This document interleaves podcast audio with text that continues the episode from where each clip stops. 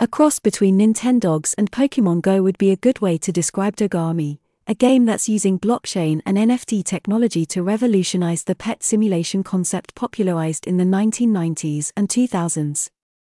In this so called petaverse, an immersive virtual world for pets, players will be able to take care of their virtual dogs, groom them, feed them, and even teach them tricks.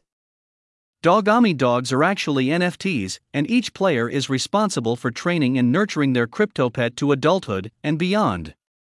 Future puppy raisers must have a Tezos cryptocurrency wallet, the blockchain used by the game. For now, all the puppies available have already found owners, but more adoption sessions are planned, approximately every two to three months. If you can't wait, then there's always the resale market. But watch out for the prices.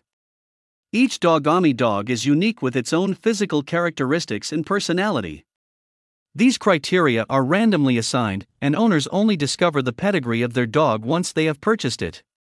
In addition to its properties, each dog is classified according to a rarity tier system, the rarer your virtual companion is, the more tokens it can earn you in reward.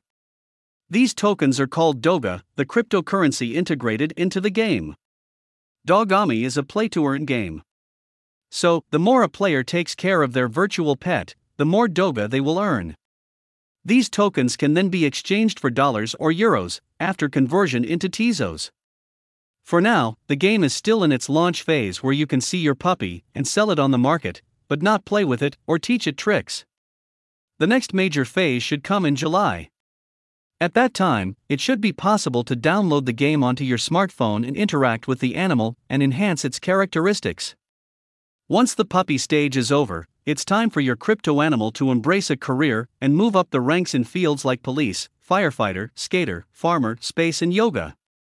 Another essential mechanism of the game is breeding.